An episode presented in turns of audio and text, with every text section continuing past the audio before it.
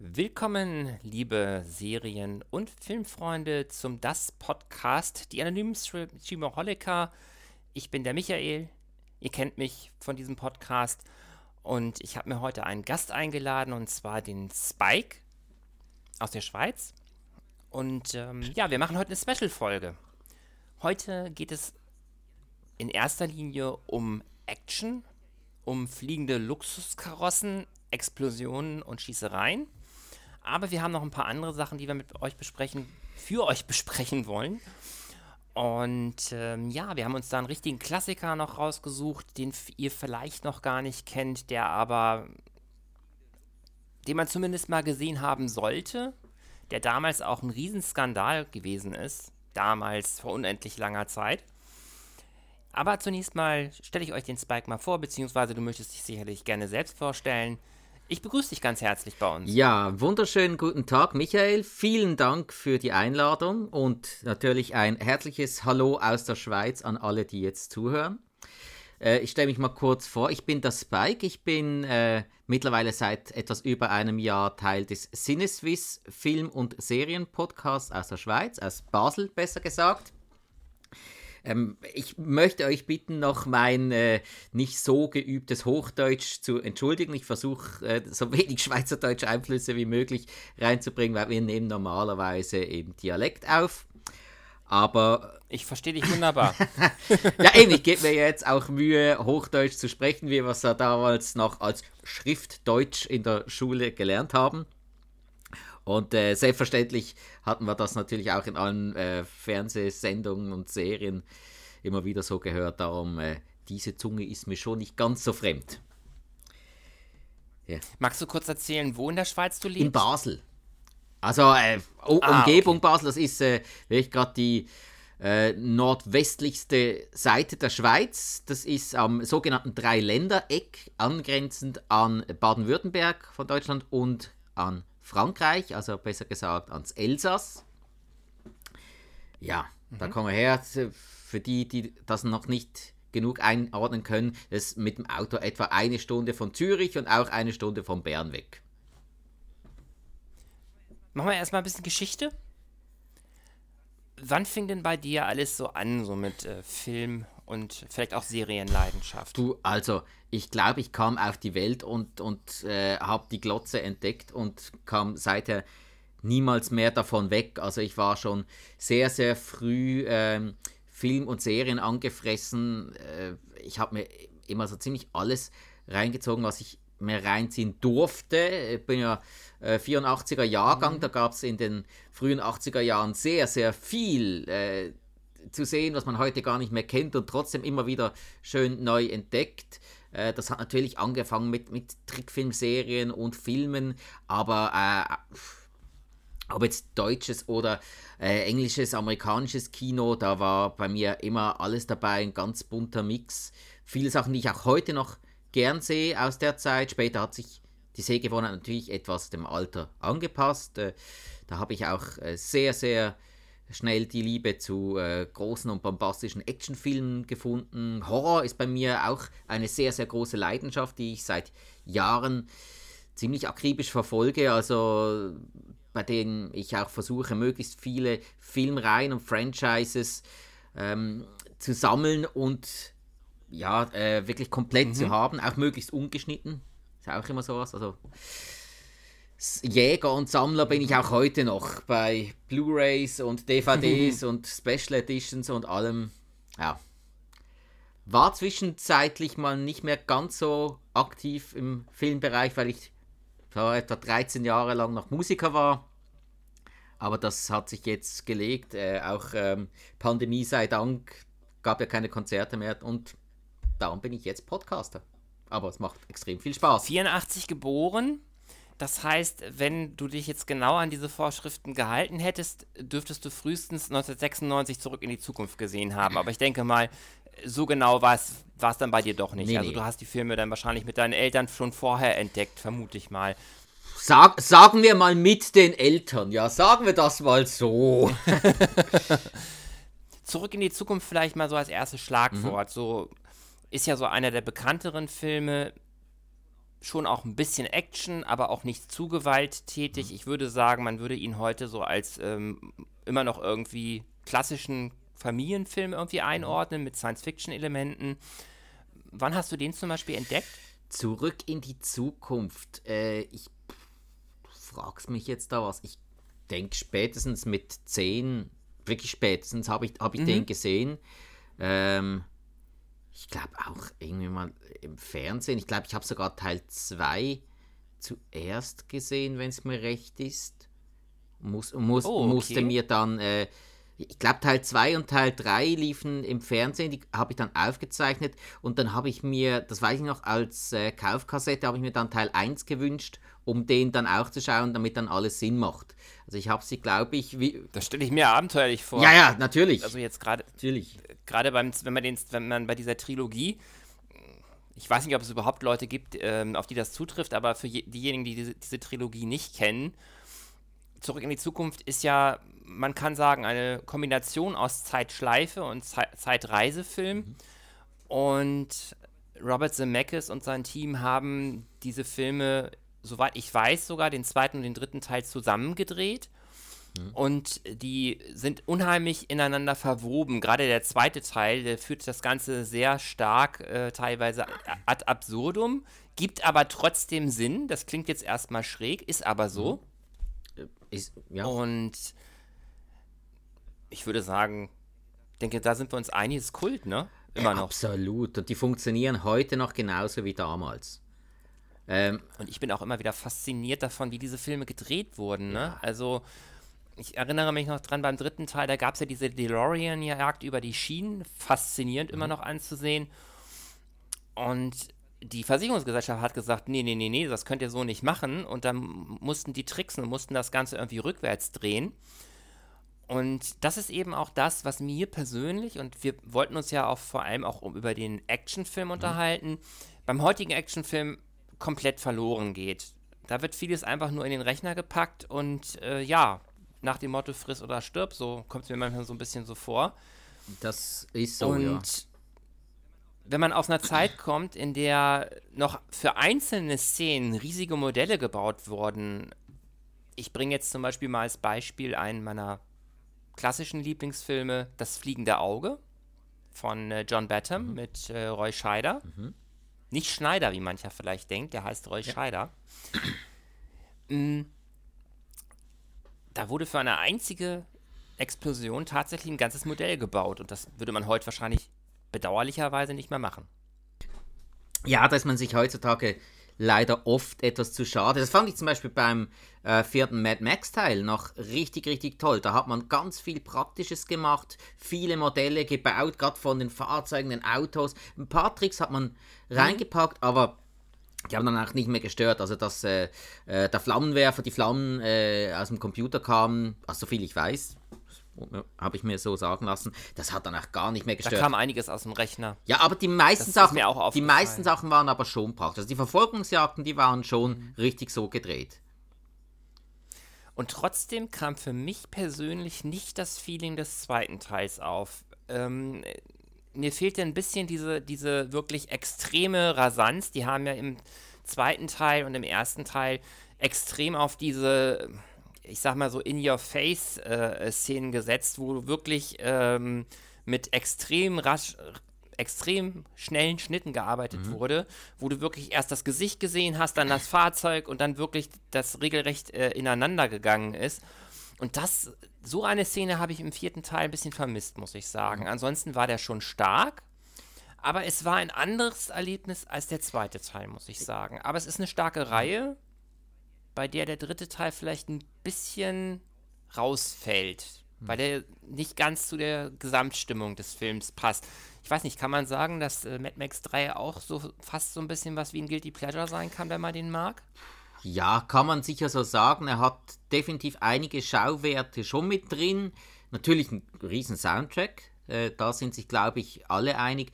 Aber ich mag ihn auch am wenigsten von der Reihe. Und das, was du angesprochen hast, das In Your Face beim Teil 2, bin ich absolut einig mit dir. Was ich auch finde, beim Teil 2, da kam ja noch richtig Verzweiflung rüber. Da war wirklich diese Endzeitstimmung, mhm. die hat man mhm. da umgesetzt.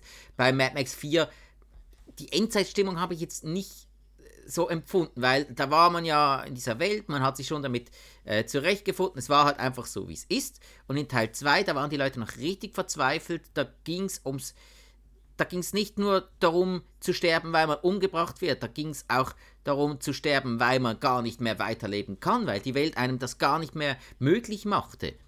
Da die Ressourcen gingen aus Damals, und so, ja. Damals konnte ich mit dem Wort Endzeit-Actionfilm nicht viel anfangen.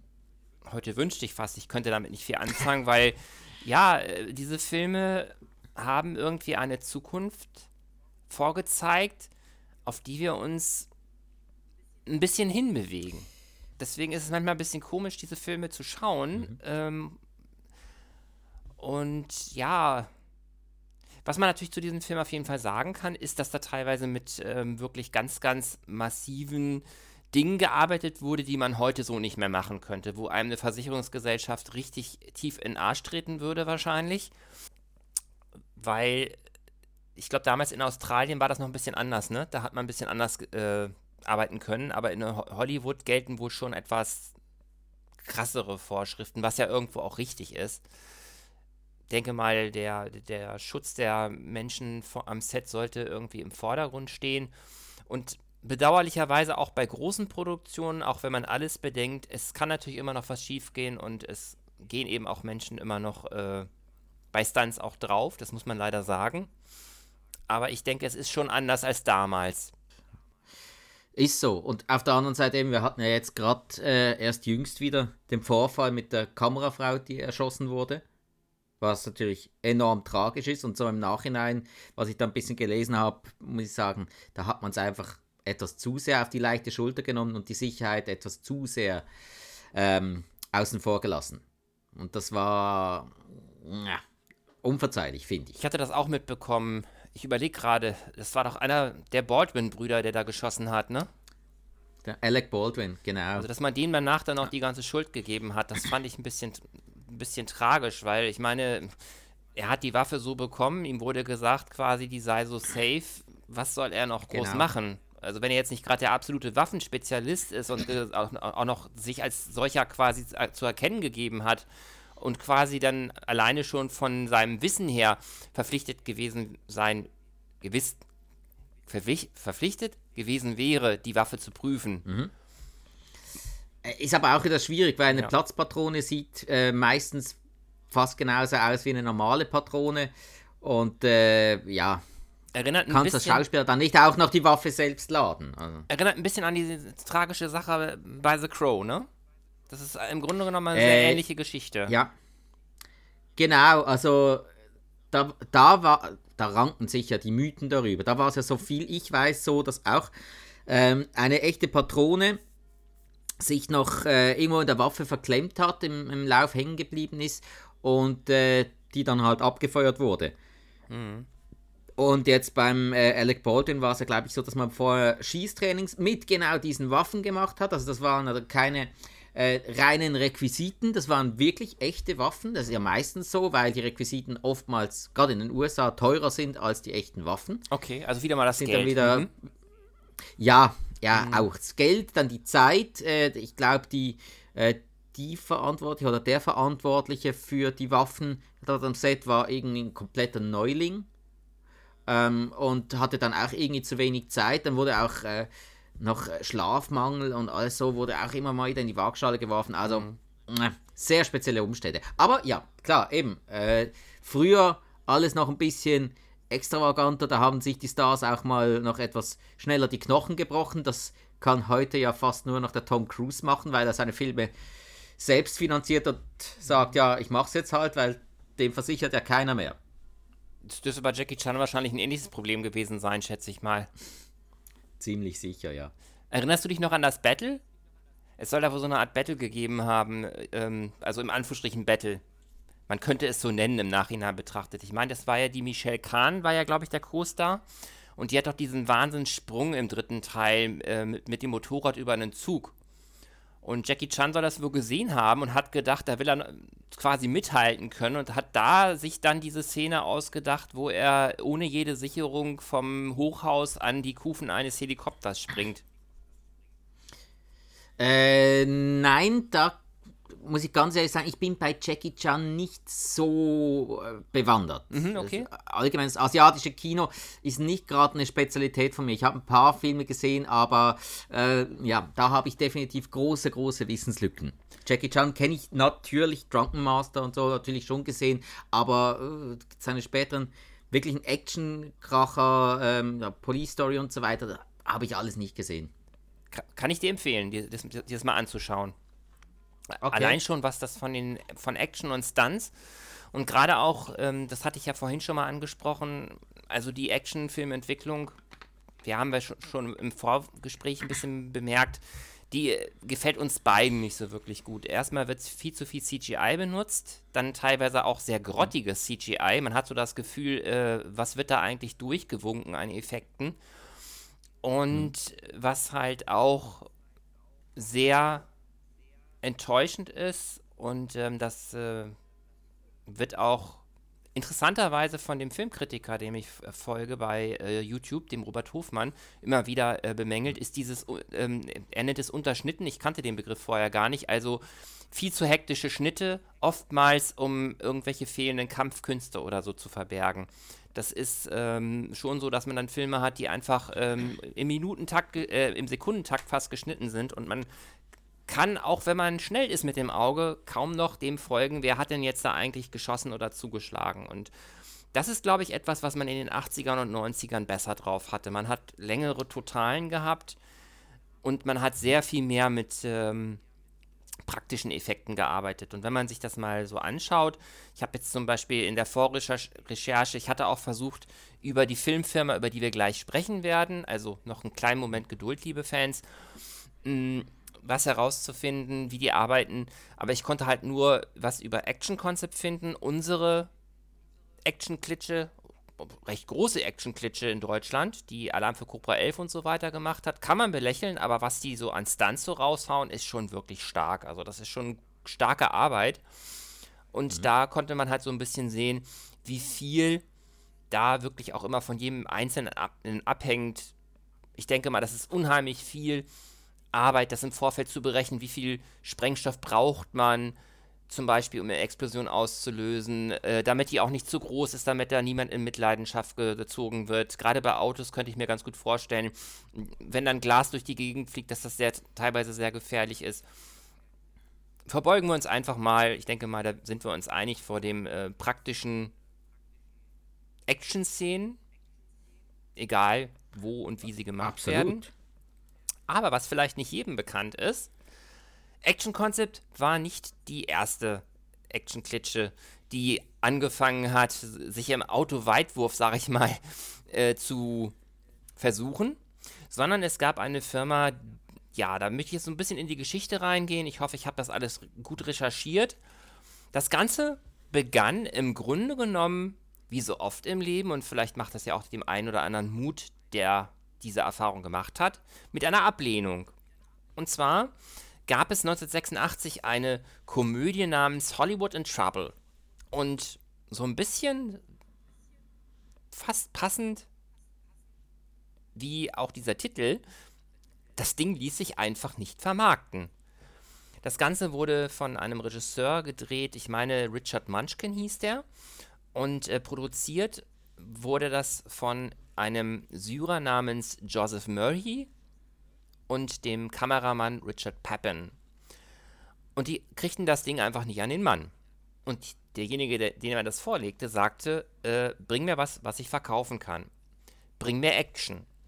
Dazu muss man wissen, dass in den späten 80ern, Anfang der 90er, der Actionfilm so ein bisschen familienfreundlicher teilweise wurde und die wirklich knallharten Dinger man eigentlich ähm, rarer gesät hatte.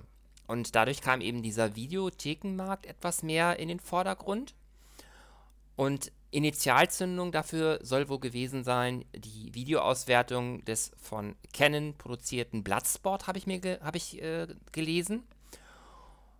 Und ja, wie gesagt, es war halt ein großer Bedarf an Explosionen, und äh, explodierenden Häusern, Schießereien jeder Art und natürlich eben auch an äh, Kampfkunstfilmen. Und das hat das Kino halt nicht mehr so in dem völligen Maße, wie der Zuschauer es haben wollte, gebracht.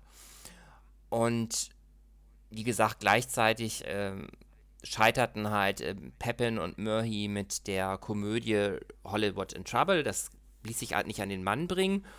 Und dann gründeten sie zusammen mit jemand anderem ähm, die Firma City Lights, haben dann 15 Filme für Kleinstbudgets gemacht, die so in diesen Action-Bereich gingen. 8, Entschuldigung, 89 zerstritten sie sich dann mit ihrem Partner und dann ging's los. Da gründeten nämlich Richard Pepin und Murray die Actionschmiede PM Entertainment. Und natürlich, wie auch bei Alarm für Cobra 11 oder wie auch bei anderen Filmgesellschaften oder Filmproduktionen, man fing natürlich klein an. Also die Masse an ähm, Action und Stunts, die man jetzt in den späteren PM Entertainment Group Filmen, wobei PM übrigens für Pepin Murray tatsächlich steht, äh, hatte, die waren jetzt im ersten Film L.A. Heat von 1989 noch nicht zu sehen, auch in den späteren Filmen noch nicht. Aber ähm, das wurde dann alles etwas größer und irgendwann sahen die Filme wirklich so aus, ich sag mal, wie zumindest ein günstiger Hollywood-Film. Ich denke mal, das kann man so sagen. Ja, also den Gegebenheiten und dem Budget angepasst natürlich. Ja, ja. Weil äh, für, für den Heimkinomarkt, da kannst du viele Sachen ja weglassen, die im Kino dann extrem auffallen würden. Weil gerade in den 90ern wissen wir jetzt noch mit den ganzen Röhrenfernsehern und den Lautsprechern, die da eingebaut wurden, da fallen dir viele Sachen nicht so sehr auf, wenn da ja. ja wenn du da nicht auf höchstem Level gearbeitet hast. Das ist heute ein bisschen anders. Heute hat ja jeder so ein halbes Kino zu Hause. kannst du dir heutzutage sehr preiswert auch zulegen. Oder zumindest so ein, so, so, so ein, so ein Fast-HD-Fernseher oder so, wo, wo, man, wo einem das dann schon auffällt, auf jeden Fall. Genau, mhm. genau. Auf jeden Fall, die Rede ist wie gesagt von PM Entertainment und ähm, ich bin jetzt kein riesen Fan des Studios, aber ähm, es gibt einige Filme, die ich sehr gerne von denen mag. Und ein Film, der mich irgendwie schon seit vielen Jahren begleitet, den ich auch schon als recht hochwertig ansehe, von der Produktion her, ist der Film Last Man Standing. Und äh, zu PM Entertainment, zumindest zu den Filmen der 90er, würde ich jetzt mal sagen, wenn man das mal so überschlägt, meistens sind es recht geradlinig erzählte Geschichten. Meistens hast du auch eine relativ klare Struktur, wer ist gut, wer ist böse. Das ist jetzt nicht so verwinkelt wie jetzt bei Tarantino oder so. Und ähm, mhm. ja, ihr Konzept ist im Grunde genommen alle, zehn, alle sieben bis zehn Minuten Schießereien, Explosionen, Verfolgungsjagden, den Zuschauer auf Trab halten, nicht langweilen. Und äh, ab und zu gibt es mal ein paar ganz gute One-Liner und vor allem, wie gesagt, richtig geile Stunts. Und äh, der Stunt-Koordinator, der da auf jeden Fall genannt werden müsste, der übrigens auch im großen Hollywood-Kino wie zum Beispiel bei den Fast and Furious Filmen oder so tatsächlich auch äh, dabei ist, ist der, und ich äh, entschuldige mich jetzt, falls ich irgendwie in meinen Namen falsch ausspreche, Spiro Ratzatos heißt der gute Mann. Der ist ja wirklich, ähm, gerade was Autoüberschläge oder ähm, wilde Autoverfolgungsjagden angeht, da wirklich der Mann äh, für PM Entertainment gewesen. Und das konnte er auch zeigen bei Last Man Standing. Magst du kurz erzählen, Absolut, worum es ja. bei Last Man Standing ging? Weil du hast den Film ja jetzt tatsächlich aufgrund meiner Anregung für diesen Podcast das erste Mal in deinem Leben, glaube ich, gesehen, ne? Zumindest bewusst. Äh, das ist absolut so. Also ich äh, habe mir ja noch, habe mir schon gedacht, ja, mein Ruf ist jetzt schon ruiniert am Anfang, als du mich kontaktiert hast. Äh, schreibt mir der gute Michael, ja, über Last Man Standing würde ich gerne mal sprechen. Und ich sage noch so, ja, hey, Last Man Standing, cooler Film. Äh, Bruce Willis, oder? 1996, das Remake von äh, Für eine Handvoll Dollar. Nein, nein, der Michael wäre ja schon fast langweilig, wenn er den gemeint hätte. Obwohl, ich mag den Film sehr, sehr gut. Nee, es, geht, es ging natürlich um Last Man Standing von 1995. Der andere war, glaube ich, aus 1996, wenn es mal recht ist. Mhm. Und ja, was haben wir da? Wir haben so eine Polizistengeschichte, das fängt ja an mit dem äh, Detective Kurt Belmore und mit seinem Partner, dem Frank Doc genannt Kane. Und ja, die Story ist, ein, ist komplexer, als man annimmt, wenn man so sagt, ja, B-Movie, Direct-to-Video-Produktion. Es geht vor allem um äh, diese beiden, ich sag's mal, aufrechten Polizisten. Dann hast du ein paar Gangster, die äh, vornehmlich Banken überfallen. Dann hast du aber noch korrupte Polizisten. Wie man sich das ja denken kann, hast du ein paar rechtschaffene Polizisten, hast korrupte Polizisten. Ja, die rechtschaffenen Polizisten werden es nicht lange einfach haben. Mhm. Was ja auch wirklich so ist. Also denen geht es ziemlich an den Kragen, die werden verfolgt, weil die korrupten Polizisten, die ziemlich hochrangig sind, könnten ja auffallen. Und das gipfelt dann natürlich in äh, Sachen wie Ruf zerstört, zur Fahndung ausgeschrieben und so weiter und so fort. Mhm. Dazwischen Schießereien, ähm, Sprünge aus Hotelfenstern, äh, Autoverfolgungsjagden, die, muss ich sagen, verhältnismäßig noch relativ lang sind. Mhm. Das ist mir jetzt ein paar Mal aufgefallen. Also die Verfolgungsjagden, die sind länger als bei vielen, vielen anderen. Also schon fast in Richtung, ähm, gut klar, wegen, wegen dem Geldtransport ist man natürlich Beverly Hills Cop 2 auch in den Sinn gekommen. Ja, okay. Guter Vergleich, das, ist mir gar nicht eingefallen, so, ja. Ja, habe ich ein paar Parallelen gesehen. Und ja, na, natürlich gibt es dann am Schluss in einem, in einem Showdown, ähm, wo man sich dann, ja, normalerweise ist es eine Riesenschießerei. Hier ist aber, da man mit dem Jeff Wincott als Hauptdarsteller auch einen äh, äh, doch begabten Kampfkünstler finden konnte, ist es da schon fast interessanter, wenn es in eine Schlägerei gipfelt. Mhm. Das hat man hier auch gemacht. Er, hat nicht übertrieben viel Martial Arts gezeigt, aber doch an, für mich an den richtigen Stellen doch mal dort einen äh, anständigen Kick ausgepackt, dort mal äh, die Gegner, wo andere einfach nur äh, eine Faust ins Gesicht bekommen hätten, hat der die dann wirklich mit dem Tritt äh, an den Vorder- und an den Hinterkopf ausgenockt, was äh, kreativ war, mhm. aber natürlich äh, im Rahmen der Möglichkeiten auch spannend und interessanter als einfach nur ein Faustschlag. Und eben dazwischen, äh, muss, muss ja auch sagen, der Film ist eigentlich für 1995 relativ modern mhm. von der Attitüde her, weil wir haben sowohl auf der guten Seite wie auch auf der schlechten Seite haben wir auch starke Frauen. Mhm. Muss man da auch noch hervorheben. Also äh, die Annabella Be äh, Belmore, die Frau vom Kurt, die, muss ich sagen, die war für, dass es ja eigentlich eine Bankangestellte war, war die recht tough drauf. Gillian McGuire. schnell. Gillian McGuire. Ja, hm. genau. Ganz genau, ganz genau. Ja, ich fand die richtig gut. Ja. Die hat diese Figur richtig gut interpretiert.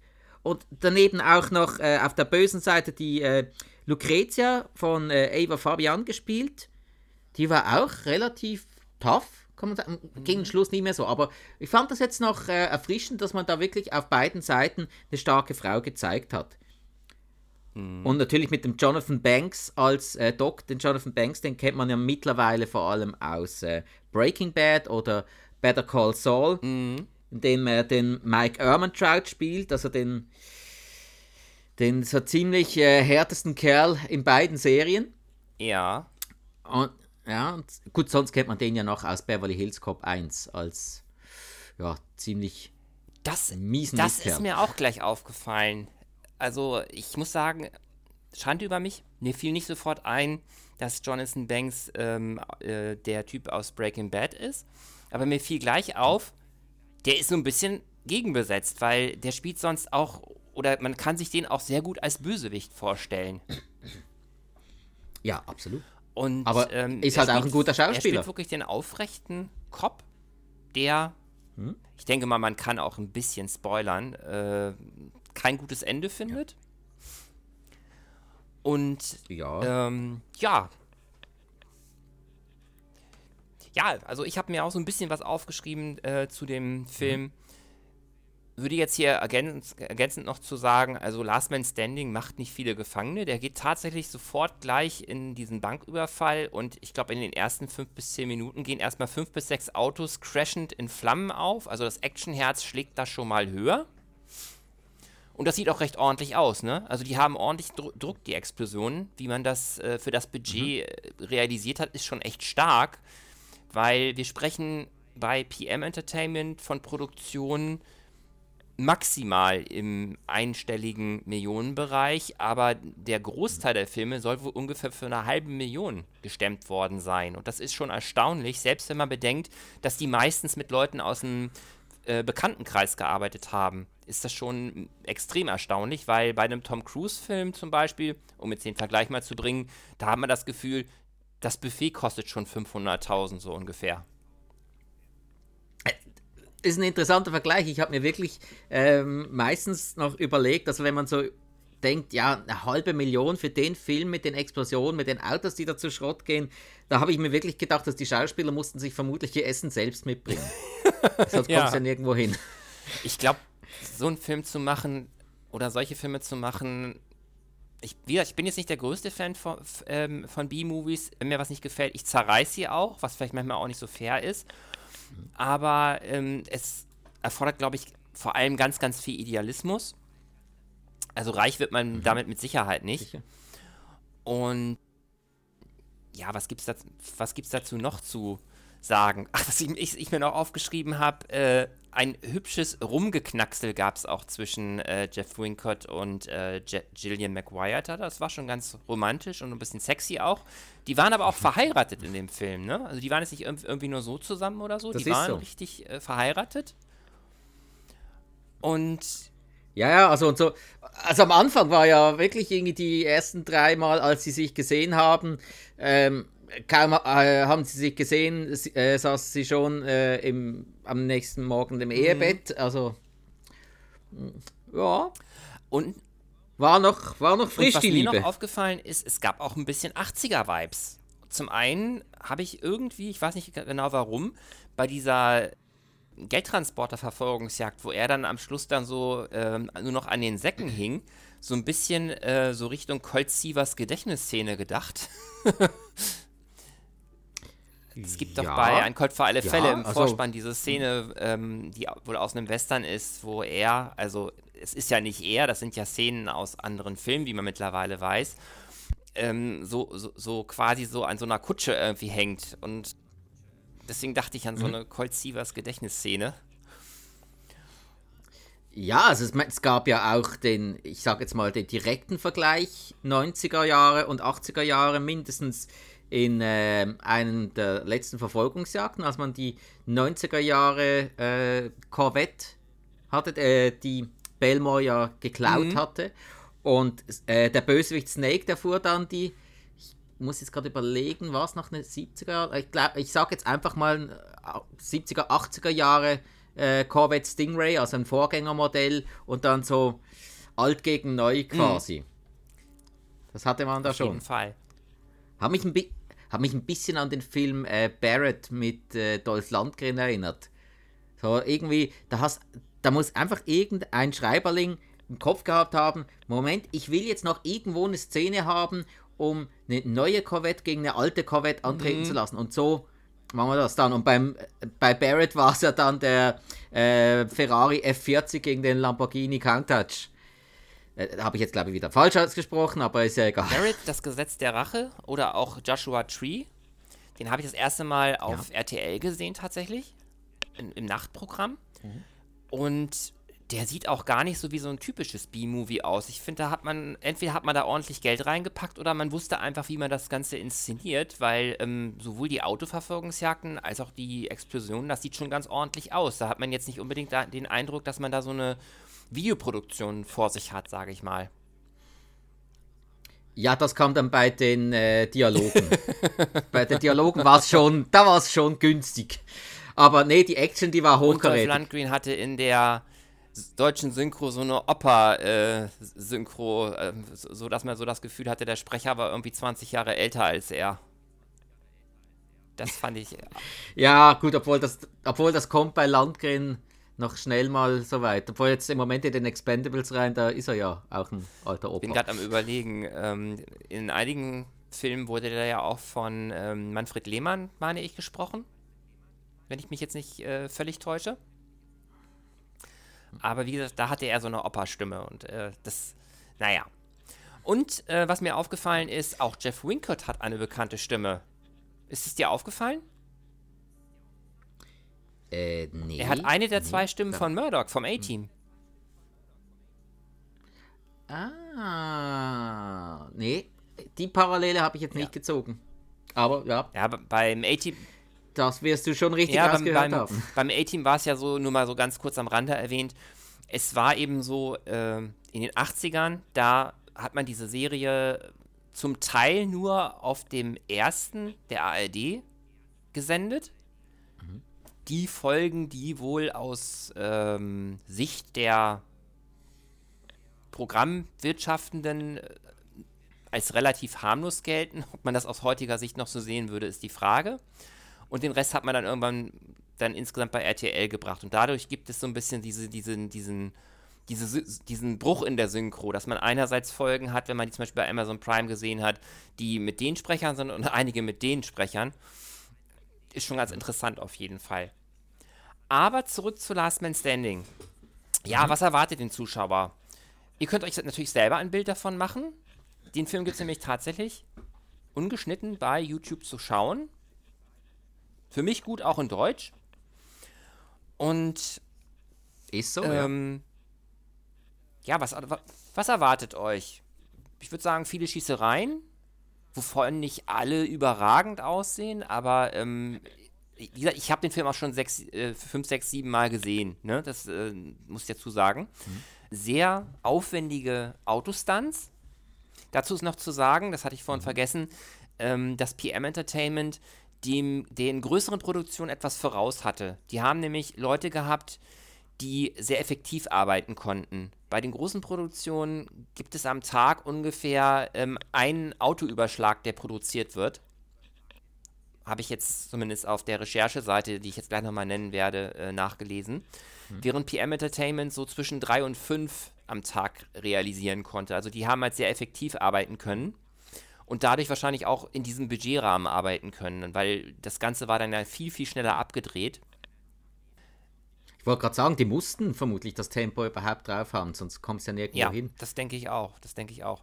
Und was gerade bei großen Action-Szenen auch, ich denke auch bei Hollywood-Filmen oft übersehen wird, ist, es gibt ja oft Szenen, die spielen zum Beispiel, keine Ahnung, ein Auto fährt jetzt in ein Einkaufsgeschäft rein oder ähm, in eine Eisdiele oder ähm, ein, eine, eine, hm. ein Autohaus wird zerstört oder so.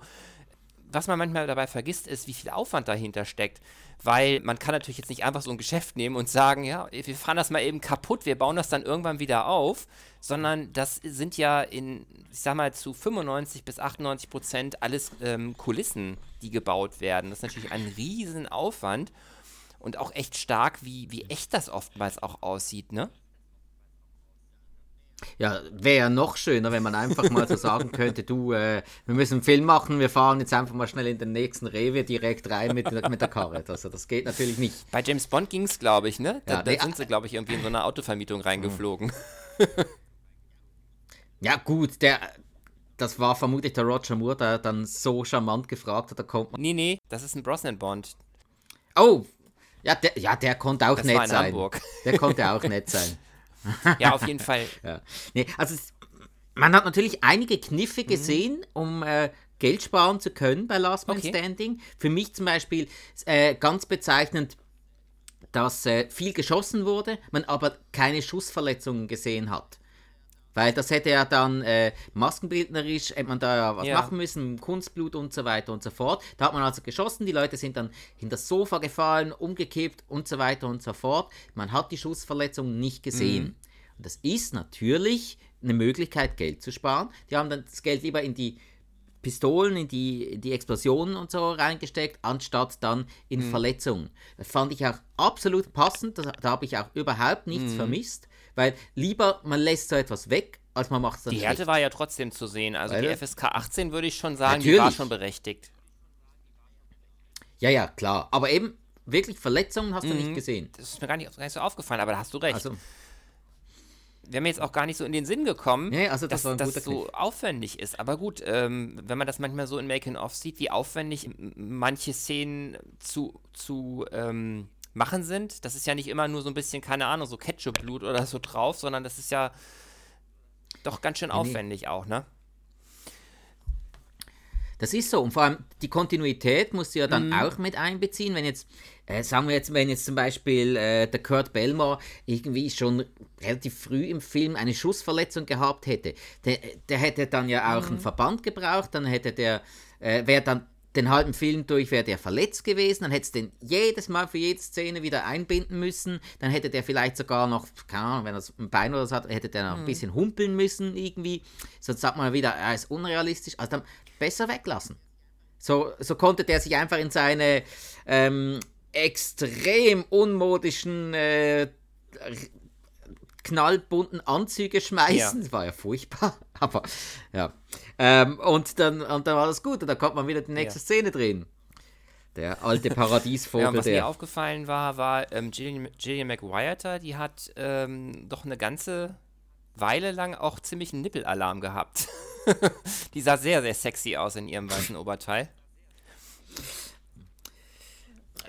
Ja, kann nicht sagen, dass mir das nicht aufgefallen ist. Es war relativ prägnant. Das war auch so ein ja. bisschen typisch. In dieser Zeit hat man da auch, ähm, ich glaube, es war auch noch eine andere Zeit. Und äh, ja.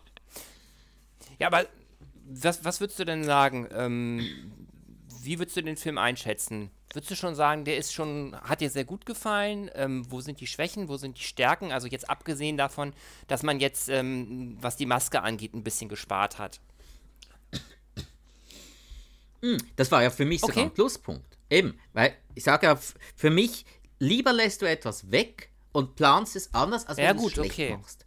Weil der Film macht vieles, der Film macht vieles, vieles richtig. Natürlich, äh, wenn ich einen Film anschaue, dann, wenn das eine riesen mhm. Kinoproduktion ist und, und man äh, saumäßig viel Geld dafür ausgibt, dann gucke ich mir jedes Detail an und dann ist, wird das alles dann bewertet, dann ist das alles wichtig. Aber wir haben hier eine günstige Produktion. Das ist ein B-Movie, das ist ein Direct-to-Video-Movie. Den musst du ja. anders bewerten. Wenn der, du musst dich auch anders darauf einstellen. Natürlich sind die Dialoge nicht riesig hochstehend. Das ist, das ist keine Shakespeare-Verfilmung. Natürlich nicht. Aber der Film soll unterhalten, der Film soll kurzweilig sein und das hat er für mich mhm. komplett erreicht.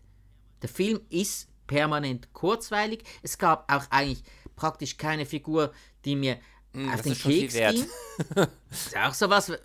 Ja, auf, auf, jeden Fall, auf jeden Fall, weil, weil sonst wird es mühsam, so, so einen Film dann äh, durchzustehen. Und bei dem war es jetzt wirklich kein Durchstehen. Der hat mir eigentlich durchs Band Spaß gemacht. Also für mich, wenn man, wenn man Actionfilme mag, wenn man gerne etwas Kurzweiliges schauen möchte und sich auch darauf einlassen kann, dass der jetzt halt nicht ein riesen Budget hat, dann ist das für mich eine absolute ja, Sehempfehlung. Also klar, man kann, auch, man kann auch weiterleben, ohne den gesehen zu haben, aber das ist einfach äh, eine kleine Perle, die unterhalten will und das mit viel Action und, und bisschen Explosionen und Autostunts und das macht der Film richtig gut. Der Film ist bodenständig und, das, und anständig produziert für das Budget. Also von mir auf jeden Fall eine Serie. Und man riecht den Schweiß der Darsteller ein Stück weit auch, ne? Also ich glaube, die Stunt-Leute, die, die leisten da schon Großartiges. Ich weiß nicht, wie viel Jeff Wincott da selber gemacht hat, aber ähm, also was die Stuntarbeit angeht, kann man da wirklich überhaupt nichts sagen. Und nee, ich gebe dir auf jeden wirklich, Fall recht. ist so. Ich kannte ihn ja vor, ich kannte ihn vorher ja, ja fast ja. nicht, muss ich ja sagen. Also ich, ich bin allerdings sehr, sehr großer Fan von seinem Bruder von einem Michael okay. Wincott. Der ist ja für mich einer der unterschätztesten Schauspieler überhaupt. So, äh, ganz kurz mal updaten, wo der so mitgespielt hat. Der Michael Wincott. Wir haben zum Beispiel, äh, wir haben ja vorhin gerade von The Crow ja. Teil 1 geredet. Er war der Oberbösewicht. Ah, okay, das habe ich sogar gelesen. Äh, Stimmt, ja, ja. Hm? Dann zum Beispiel Robin Hood, König der Diebe mit Kevin Costner. Da war der Guy von Gisborne, der Gehilfe vom Sheriff von okay. Nottingham. Oder dann äh, nehmen wir Alien Teil 4. Da war er der Captain dieses kleinen Schiffes, auf dem auch äh, Ron Perlman und Winona Ryder gedient haben. Er hatte da nicht einen langen Auftritt, aber er war dabei. Das ist einfach so ein Schauspieler, der hat, der hat einfach Ausdruck. Der hat wirklich viel Ausdruck. Das hat der Jeff Wincott bei weitem nicht so. Dafür hat der Jeff Wincott seine äh, ich sage jetzt mal, äh, physischen Fähigkeiten, die das dann wieder ausgleichen. Also ich verstehe schon, warum der Jeff Wincott nicht der, der Riesenschauspieler mhm. wurde, sondern sich äh, seine Nische in diesen äh, B-Action-Movies gesichert hat. Das macht auch wirklich gut, da passt er wunderbar hin. Für das ist er dann eben ja, doch wieder Fall. gut genug. Also den Typen kenne ich auf jeden Fall. Ich habe jetzt gerade mal nachgeschaut, wer das ist. Ich glaube, ja, also den Michael Wincott meinst du ähm, jetzt? Zum Beispiel den Bösewicht äh, in Metro. Verhandelt ist gerade eine Nervensache, den ich äh, kürzlich mal aufgefrischt habe. Ah, der übrigens ja. auch ganz gut gealtert mhm. ist. Ja. Also wenn man Action mag, wenn man jetzt äh, vielleicht auch mit geringeren Erwartungen daran geht, ist das ein richtig gutes Action-Vehikel. Metro verhandeln ist Nervensache. Mit Eddie Murphy. Warte, ich gesehen habe ich ihn nicht. Also ich kenne ihn natürlich, weil äh, nur schon mal vom Kinoplakat her Eddie Murphy mit äh, seiner doch mhm. recht speziellen Frisur, das vergisst man so schnell nicht mehr. Hab letztens auch noch äh, die Podcast-Folge gehört, da warst du ja auch schon Gast bei Action Ja, Grüße, Grüße. der hat mit dem... der hat uns ja quasi vermittelt. Der hat mit dem Mark... Äh, das ja. ist so, das ist so. Und der, der, hat da mit dem Markus von Bullet und Fist, auch da von mir, schöne Grüße. Mittlerweile guter und geschätzter Freund die haben miteinander den Film Metro besprochen und äh, ja, ich habe mir den ganzen Podcast angehört und ich fand irgendwie so gar keinen Grund, okay. den Film zu schauen. Also, ähm, ich, ich meine, ich habe ich mein, ich hab den sogar, ich bin am überlegen, ich glaube, ich hatte den angehört kurz und habe dann gedacht, oh, die erzählen sehr viel über die Handlung. Mhm. Wenn ich mir den jetzt nochmal auffrische, dann nehme ich mir da vielleicht zu viel vorweg und habe mir den, glaube ich, dann ähm, erst mir den Film angeschaut und dann den Podcast nochmal ganz gehört und ich muss wirklich sagen, der hat mir, ja, der hat mir Geschmack gemacht auf den Film. Der, der macht auch immer noch Spaß, es knallt ganz okay. gut. Also ähm, ist mehr diese Weapon als Beverly Hills Cop, aber ist schon ganz gut gemacht. Ja, aber eben, da kann man auch entweder Lethal Weapon oder noch Schauen mal Beverly Hills Cop schauen. Interessanterweise, ähm, auch die zweite ja. Sehempfehlung, die ich dir gegeben habe, das war nämlich so eine Geschichte, den Film, da würde ich sagen, kommen wir gleich im zweiten Teil drauf zu. Wir machen mal gleich mal eine kurze Pause. Mhm. Mhm. Jetzt gehen wir nämlich so ein bisschen in diesen Bereich, ich weiß nicht, kann man, kann man da von Anspruch sprechen? Ich glaube, da kann man drüber streiten. Aber es geht auf jeden Fall jetzt schon um einen Film, der ein etwas anderes Level hat als ein äh, B-Movie. Und ja, da freue ich mich auch drauf, dass wir uns den gleich mal ansehen werden, anhören werden. Und zwar geht es um den Film mhm. Das Millionenspiel von 1970. Fünf Jahre mhm. bevor ich geboren worden bin. Und den habe ich jetzt, meine ich, das erste oder zweite Mal auch erst gesehen. Und darüber unterhalten wir uns gleich. Ähm, du kanntest ihn, glaube ich, vorher gar nicht, ne? Nee, ich äh, habe das Bild von äh, ja. Dieter Hallervorden in seiner Rolle als Köhler, äh, das war mir bekannt. Das Bild habe ich oft gesehen, auch den Ausdruck mhm. Köhlerbande, habe ich auch schon gehört, aber sonst den Film noch nie gesehen. Darum, und ich muss sagen, Offenbarung. Ui, ui. Also da bin ich gespannt gleich drauf. Da, danke sehr sagen, für die Empfehlung. Machen wir eine ganz kurze Pause. Und bevor ich es vergesse, ich grüße natürlich auch mhm. ganz lieb meine anderen beiden äh, Podcast-Kolleginnen, die Giulietta und die Lea. Und natürlich auch alle anderen, die jetzt zuhören, die ich von anderen Podcasts kenne. Es ist, äh, ja, das Schöne an diesem Podcast, gerade wenn es um Filme und Serien geht, ist, dass äh, man hat schon manchmal so ein bisschen so das Gefühl, dass es irgendwie im weitesten Sinne Verwandtschaft, Familie schon ist, ähm, weil man sich gegenseitig hört, sich gegenseitig dann auch erzählt, was man davon hält. Und ich finde, das macht es auch ganz gut und spannend. Und ich hoffe jetzt vor allem, dass wir jetzt hier auch Filme rausgesucht haben, die und ich habe es aber jetzt auch so wahrgenommen, äh, jetzt nicht jeder gleich besprochen hat. Also weder über Last Man Standing noch über den Film Das Millionenspiel konnte ich jetzt irgendwie jetzt auf Anhieb irgendwie was finden. Von daher bin ich gespannt, was wir da gleich mhm. besprechen werden. Alles klar. Absolut. Dann bis gleich.